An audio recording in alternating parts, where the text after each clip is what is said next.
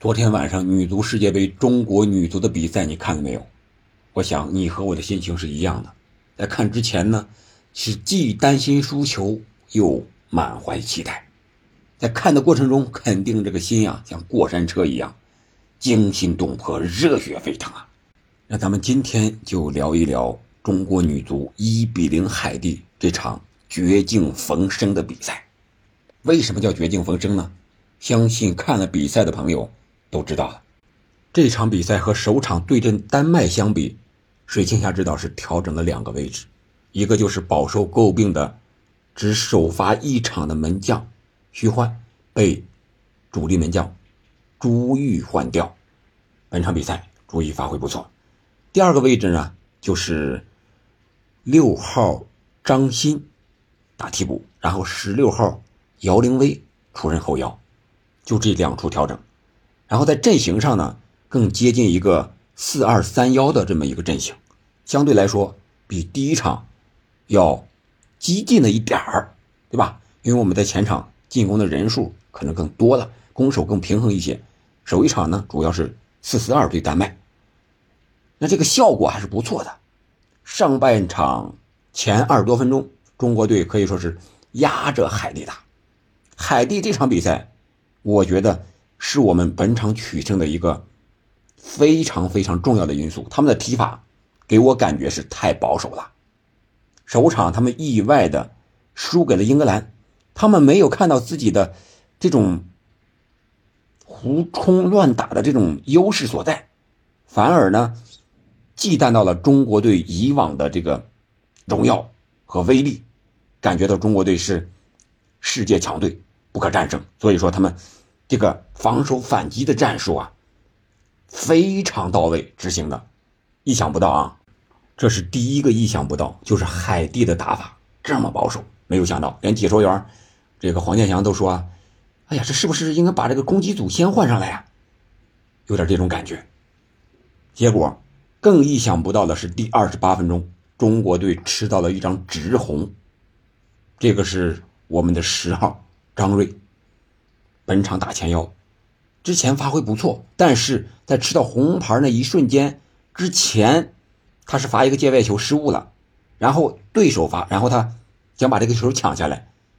我感觉啊，是因为过度紧张、压力过大的一个原因，导致了他出现了一个蹬踏的动作，直接一脚踹到了人家那个小腿上，小腿和大腿之间应该膝盖这个位置吧，大概这个位置。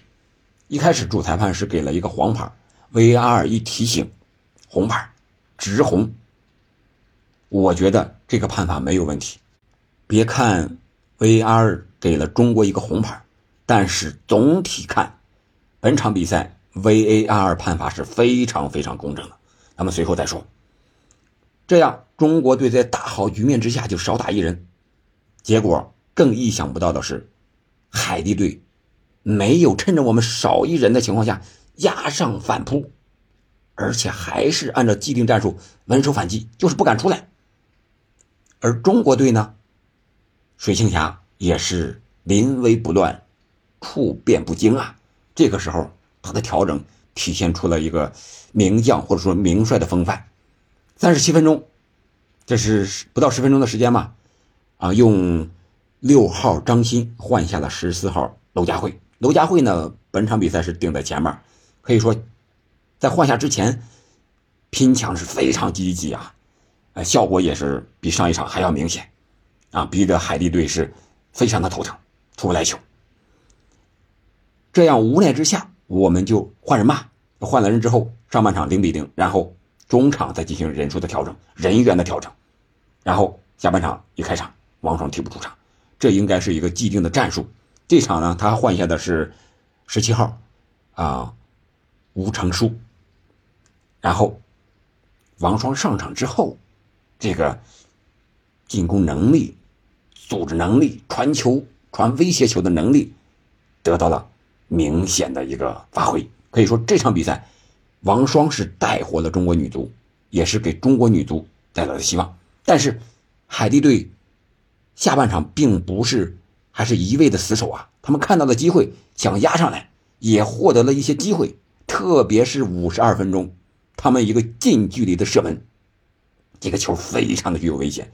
第一个队员是抡空了，没有打上，然后第二个队员接着又是一脚，这个时候，朱玉发挥了作用，这位门将近距离的神扑，或者说是伸手下意识的一挡，反应非常快，把这个球用手指给挡出了横梁之上。可以说，把海地的必进之球拒之门外，让中国队又看到了晋级的希望。这是一个关键的时间点，非常非常之关键。那随后呢？我们毕竟少打一人呀，六十五分钟到七十分钟左右，我们的体能发现了有一些大的问题，就是解围不干净了，有点拖泥带水了，让海地队看到了一些希望。而七十分钟的时候，王霜发挥了关键的作用。王霜和张林燕的两位明星球员的连线起到了关键的作用。王霜停球摆脱之后的传球，然后张林燕反越位，然后内切之后创造的点球。这个球 VAR 也起到关键作用。一开始边裁还有主裁示意是越位的，然后 VAR 介入，首先。一看这个球不越位，对方的一个脚拖到了最后边，然后张林燕在禁区内突破，突破之后没有射门，一扣把这个对方后卫给晃倒了，后卫无奈之下绊倒，然后 VAR 提醒点球，主裁判果断判罚点球，然后王霜义不容辞，这个时候体现出大心脏了，直接上去主罚进了，将比分定为一比零。这个进球，我觉得是我们所有球迷都期待的。当我们吃到红牌的时候，呀，我心里在想，什么时候也给对手一个红牌啊？对手也吃一张，他们动作那么大。结果人家没有，人家是踢得很冷静啊，不光是战术冷静，每个队员的动作也很冷静，不像第一场那比赛对英格兰一样。而我们呢，可能比他们更着急一些。然后，这不就是？那不给对手红牌，那来个点球也行。哎，还真发生了。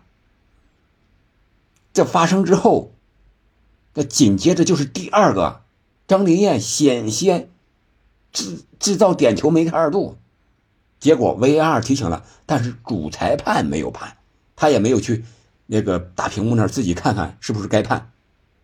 我觉得这个点球比第一个可能更明显一些，这两个。无论哪个先出现，都应该判点球。